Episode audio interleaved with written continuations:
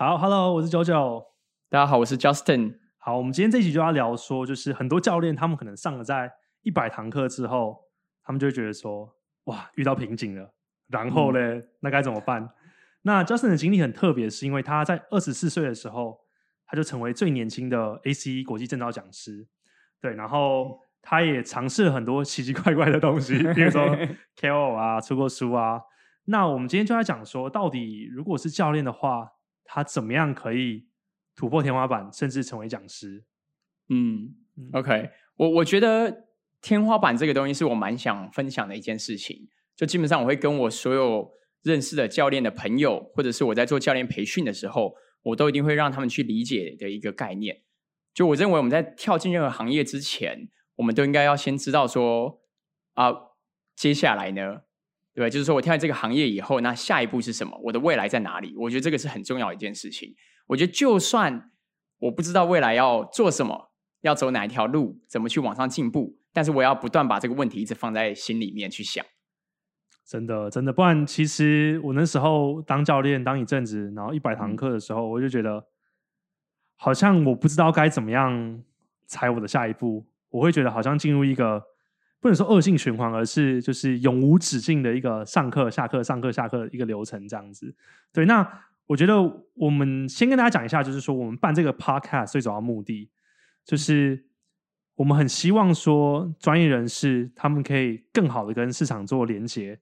然后让他们的专业知识可以转换成白话文，让更多人可以看见他们。那我觉得这是一个很好的双赢，就是。专业人士他的专业知识可以服务到更多的人，然后一般人也可以因为这些专业知识而受惠。对，好回回来，那就是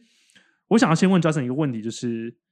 如果你今天想要当一个讲师，那你觉得应该要怎么样子去规划自己的可能讲师之路？哇，好，给我给我一个超级大的一个问题，我我觉得要先这样想，就是说。第一，我觉得在当讲师之前啦，就是在想说我要当讲师讲师之前，我们可能要先想一下，我们未来可以选择路有哪些。那以教练来讲，讲师当然是其中一个，但我必须承认，并不是每一个人都适合。因为我们可以想一下，就是这些不同的身份，他们所需要的技能会是什么？因为像教练，我们想的下一步，也许可能是讲师，也许可能是开健身房，对不对？很多教练都幻想过开自己的健身房，我我也会这样想，我也想过有自己的健身房，想练就练，好爽哦。然后，或者是你今天是根本就想要做，就是一大堆一大堆的，就是一些教练的伙伴们，对不对？然后彼此之间可以转接客户，就是不管你想要怎么样的未来的转换，我觉得都要去想说，这个未来需求的技能是什么，然后我如何有目标性、有策略的去获得这些技能。所以，像以讲师来讲好了，讲师我可能会需要哪些能力？那很多人第一个想到可能就是专业，就是专业知识。但是我也觉得，这也是大部分人会卡在的地方，就是光有教专业，他不会是一个好的讲师。就是虽然说它是很重要的一环，不可或缺的一环，但它不是唯一的一环。所以我们可以想想看，大家可能读大学的时候，自己的教授可能都很专业嘛，有你的教授是就是博士之类，硕士、博士，那他们会都是好讲师吗？一定很多人讨厌自己的教授，一定很多人讨厌自己当初大学的时候上课的老师。对，所以他们有专业，但他们不一定会是好的老师，他们不一定知道怎么样良好的去沟通、去表达，然后去整合资讯。所以我觉得这个会是一个讲师需要具备的一个技能，它不能是只有专业而已。那进一步讲的话，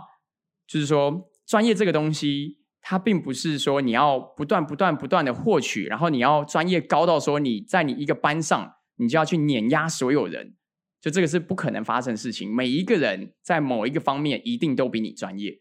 所以我觉得更重要的是可能资讯整合的能力。你有没有办法去摄取多元的资讯、开放的资讯？这样你在带课程的时候，你才有办法去很快速的理解新资讯，然后并且去做出回应。我觉得这个是蛮重要的。嗯，哎，我觉得这个这个点很棒，是因为很多人他们上了很多研习课程，嗯，那我们通常都称这个叫做输入。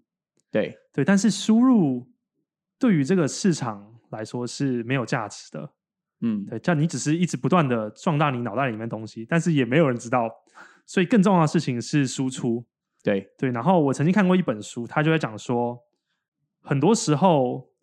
输入跟输出，其实输出比较重要。是。对，那我觉得像你刚刚讲到的点，就是很多教练他们上了这些研习过后呢，其实他们要把这些资讯统整起来，然后可以用分享的方式分享在社群媒体，或是实际的，可能不论是自己身边的朋友和教练，先去测试看看他们在分享的时候会不会有人想听。对，这这也是没错，因为你的知识，如果你只是摊开来给所有人看，就是哎，我这边有好棒的知识，大家快来看哦。就是这个，其实我老实说没什么意义，对不对？你你不能只是单纯只把知识这样摊开来，所以你还必须要有方法去有效的传达这些知知识。那这个也会是讲师蛮重要的一个技能，或者讲他的一个能力，他的一个很重要、很根本的能力。所以这个会是我认为讲师跟教练的差别。所以我在想的时候。大家其实可以去想想看，以前参加过的一些可能研习或者这些分享会。那今天这一个人，他的身份如果比较靠近，像是训练师，就是现在很多很厉害的训练师，他可能训练了很多的团队、很多的不同的职业队伍、很多的职业运动员、顶尖选手都有可能，但他们不一定会是好讲师。他们可能自己知道说：“哦，我知道怎么训练他，我看到一个身体问题，我知道怎么去解决，但我不一定讲得出来。”我不一定可以把这一知识有逻辑性的传达出去。那要训练这个东西的话，我老实说，就像你刚刚讲的，第一个要做就是你必须多练习、多讲，你就得输出，你得不断练习输出。那社群媒体当然是很好的一个方式，因为这个平台是谁都可以上去分享，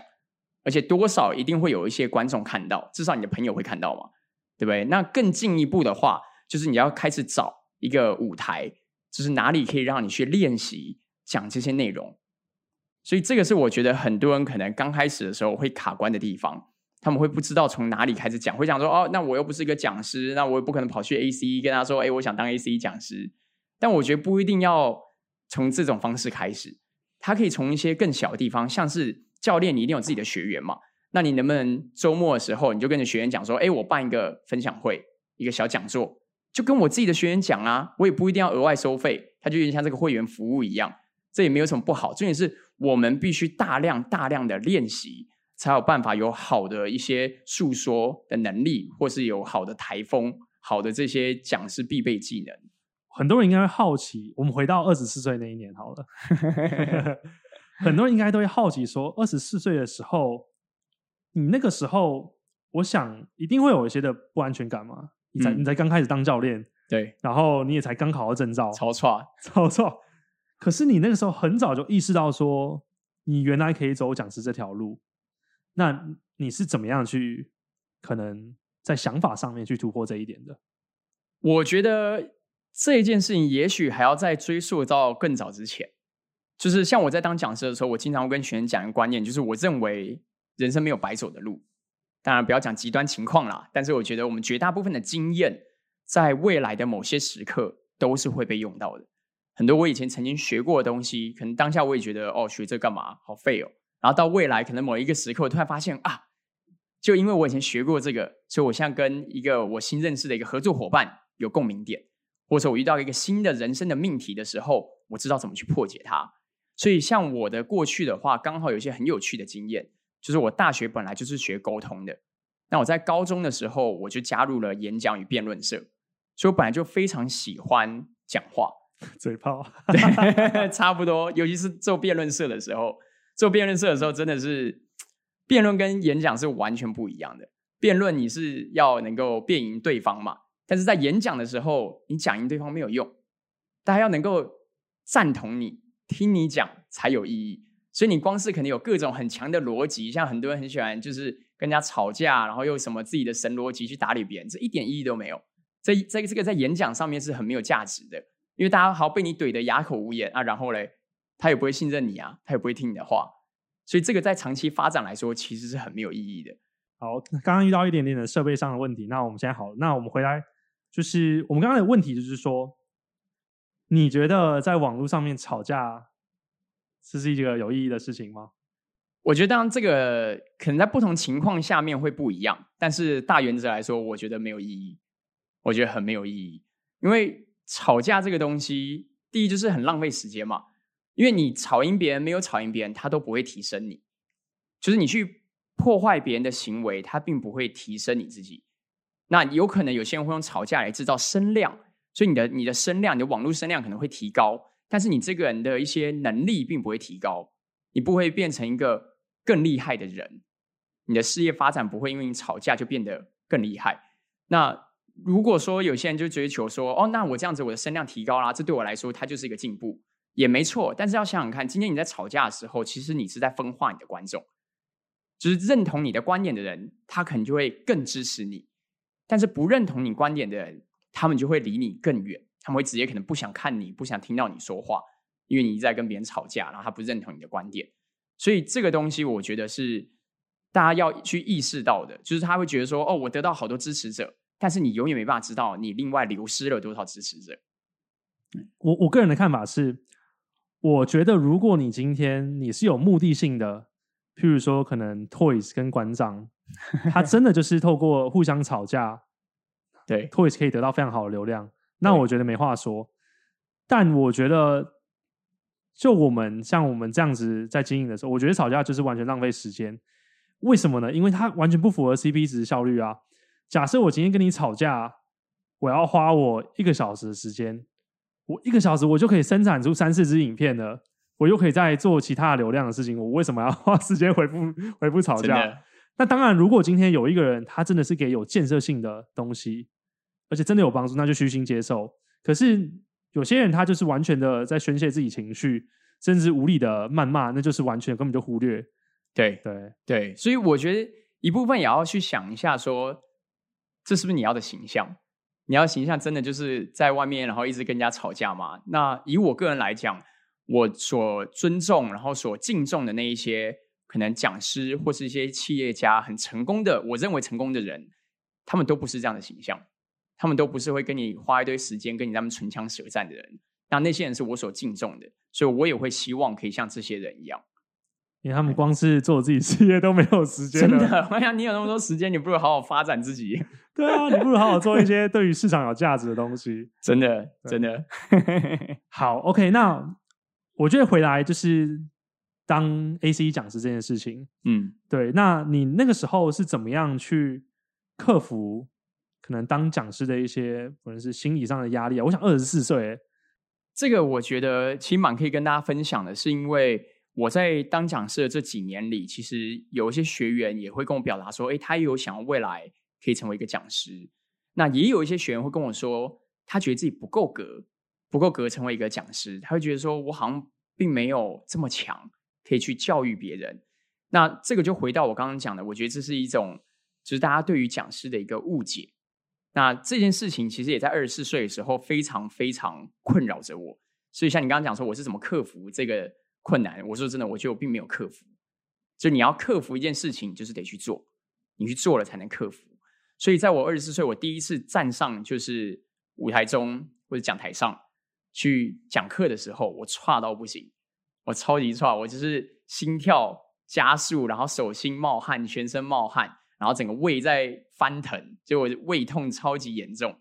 我完全没有克服这件事情。那那个时候，我也把一样的担忧去跟我的那个时候的一个算是我的 mentor，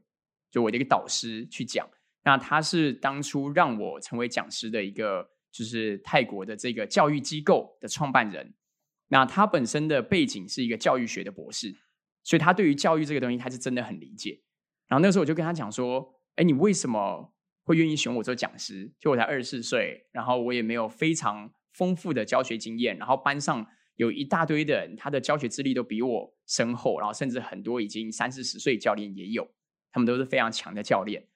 那那个时候他跟我讲的观念，他一直影响到我今天，一直影响到我今天要开新的课程，我也都会一直想这句话。”他那个时候跟我讲的是，讲师并不是班上里面最强的人。他说：“你要抛弃这种想法，就你怎么会你怎么会认为你应该是最强的呢？对，这这其实是蛮有趣的一件事情。大家都会觉得说站在台上一定就是最强的，但在他的眼里，在这个创办人的眼里，他并不这么认为。他认为讲师拥有的能力是要能够分享，他认为是分享。所以他那时候就问我说：‘好，A C。’这一个证照，我是不是考了很高分？我说是。然后他说：“那你觉得你有没有一些知识，有一些技巧可以传递出去，分享给别人？我说有。他说，所以你就是可以当讲师。所以重点在于你有没有知识可以与他人分享，而不是说我永远要当最强的人。因为我永远要当最强的人，他还会陷入另外一个窘境，就是那你永远只能教比你弱的人。你在这班上，你永远就只有比你弱的人来上你的课，这其实也不太合理。对，我们如果去想教练这件事情，难道我们当教练永远都教比自己弱的吗？那那些世界上很强的运动员好了，那 Michael Jordan 没有教练吗？Kobe Bryant 没有教练吗？对不对？他们也都有自己的教练嘛。所以重点是说，你能不能够很好的去教学，而不是你永远要当最强。哎，我觉得，我觉得这种想法真的就是台湾的教育体制跟呃西方教育体制，我们是美国教育体制啊，嗯，一些很根深蒂固的差异，就是。我那时候自己去美国的时候，有去交换一学期，然后我自己有一些文化冲击，对，culture shock，就是那时候我去上一堂大学的课，然后他在教销售，嗯，那他刚好他的那个计算分数里面也会有一个东西叫做 participation points，就四十 percent。我想说，哇塞，如果我今天上课的时候都没有分享自己的想法，那教授不认识我这个人，那我那四十分我就拿不到，对，我就就就不及格了，对。所以我很惊讶的事情是，老师那时候就问了一个大家可能随便一个问题，然后班上一半以上的人都举手。嗯，我觉得这个在台湾完全就是一个不会发生的事情。台湾只会有一两个人举手，甚至叫那个老师还要自己主动点名。嗯，对。所以我就意识到说，虽然说有些的可能在美国，有些人他回答就是。他他他没有真的很认真思考过啦，但你可以发现说他们在分享的时候，其实很多都是很大方的，所以这个确实是我觉得是需要被学习的，因为有分享，所以才有机会被看见。对对，我觉得这是美国其实真的很喜欢玩这一招，就有些教练呃不是教练，有些老师可能会直接讲说，如果到学期末了我还叫不出你的名字，那是你的问题，对，因为这代表说你在上课的时候你没有发言呐，你没有分享。那他们会认为说，你应该去分享自己的观点。尤其我以前是沟通学系的嘛，所以他们很重视，就是你要能够去表达你自己的想法，不管你表达的好或不好，就是你表达的方式好或不好，内容好或不好，他都不在乎。但是你如果不表达的话，根本就没有好或不好之分啊。对你不可能在一个不表达的情况下，然后你就埋头苦干，然后就说好，我要努力精进自己，我未来成为讲师，我一定要去讲很多课，然后我要成为一个受人敬重的人。但是你如果没有表达出来的话，这根本全部是零哎，这根本连开始都不会开始。你永远没有准备好的一天，你永远不会有一天就是哦，我觉得我现在具备所有技能了，好，我来开课吧，来讲，然后你就发现根本没人听你讲话，因为你开始去表达自己，然后试着去讲、去叙述这些事情的过程中，它也就是在累积，去累积你未来要做的事情。我给你一个假设性问题，就是，嗯，假设今天这个教练他上课上一段时间了。对，然后他也发现说，他确实在教课的时候也可以有不错的一些成绩，可能一个月也一百堂以上。对，然后他意识到说，他想要可能慢慢的转型成为一个讲师。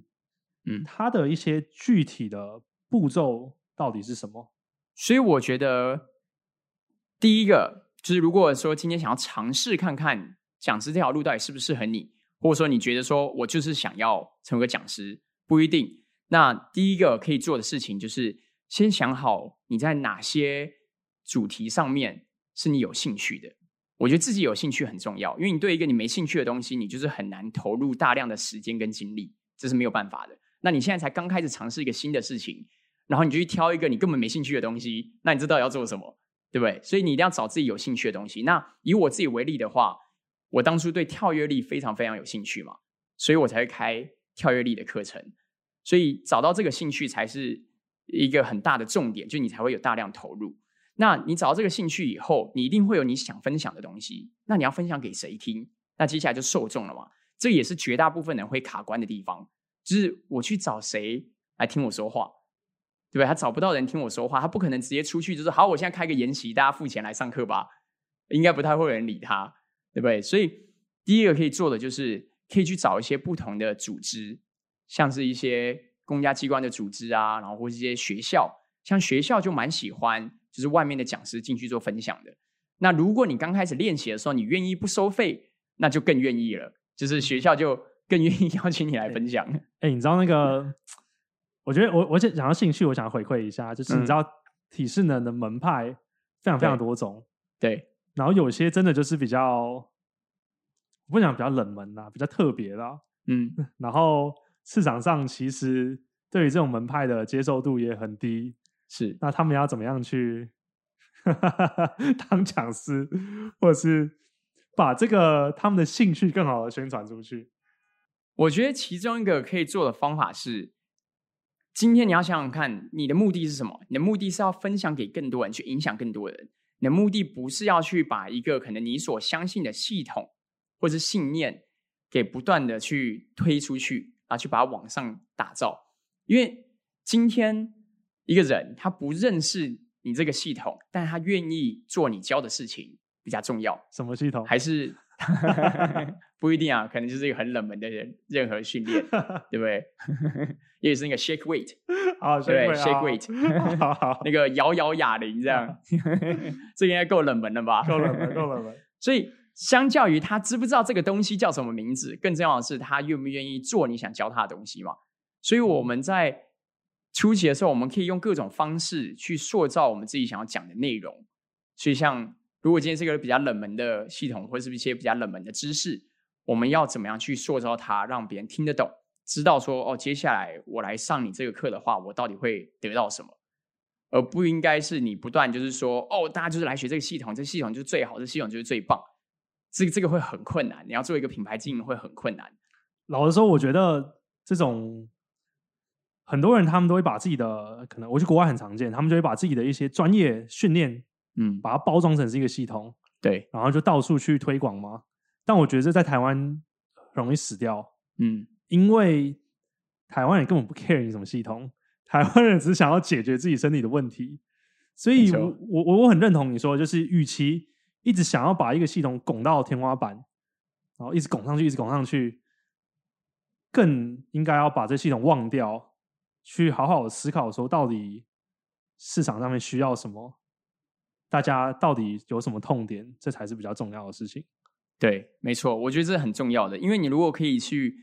这么容易去推自己的系统的话，那你那代表说你很会品牌经营哎，那你超级强哎，那你你这根本没问题啊！你如果都可以把一个品牌去把它打造出来了，你你在这里面根本不会遇到任何困境才对啊。对，所以你说到一个关键的，就是这些在国外可以这么成功的把自己的系统推广到台湾呢、在台到台湾哦，他们强的不是只是哦系统可能有一些专业，他们强的是他们品牌的经营、他们的销售、他们甚至背后的一些商业的逻辑，嗯，甚至他们对于市场的敏锐度，对，根本不是说这个系统哦，我相信很多系统是很专业的啦，嗯，但是大家不能够只局限在培养单一方面的一个技能。对对，所以绝对不是说最有名就是最强的，嗯这东西是不一定是对得上的。嗯对不对？所以这个也是我觉得大家如果是想要尝试往讲师这条路走的时候，可能要注意的，就是先不要把自己局限在任何的系统里面，嗯应该多去接触、多去尝试，然后多去传达不同的知识，然后在这中间，你可能会整理出一些自己的想法、自己的逻辑，那这些才会是我认为最有价值的东西。你刚刚讲的分享真的很棒，嗯就是赶快跳脱自己舒适圈，对可以分享输出就输出，然后不论是办免费的讲座啊，分享给身边的可能自己的学员，对这些都是很好练习的开始。对，嗯我之前在我之前在一个一个销售的，就是影片里面学到一个，我觉得到现在我还是去想的一句话，他说免费就是无敌的。今天你如果免费，你根本就没什么好怕。就我今天如果做一个免费的分享，你不会有人出来说啊，你怎么分享那么烂？我根本就没收你钱呢，你在那边叫什么？对不对？我没收你钱，你 complain 个屁啊！那当然，我的意思不是说你就可以胡搞瞎搞，你还是要努力的准备自己，但是你的压力不用这么大，因为你并不亏欠任何人任何东西。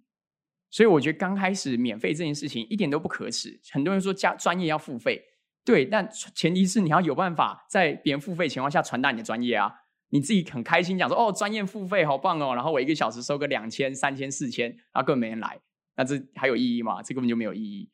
所以我觉得能够把自己的声音传达出去，绝对是第一步。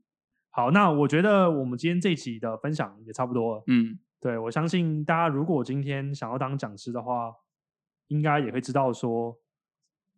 赶快跳脱自己的舒适圈，没错，对，不要用想的，赶快去多做一些尝试，没错，去多找一些不同的机会。对，嗯，做了以后才有进步的可能。好，那我们 p 开就到这边。然后大家如果有什么问题，都可以留言或私讯我们。对，那我觉得你们的建议在初期的时候非常非常的重要。那我们可以更知道说你们会想要听到什么样的内容。嗯，好，我们下集见，拜拜。拜拜。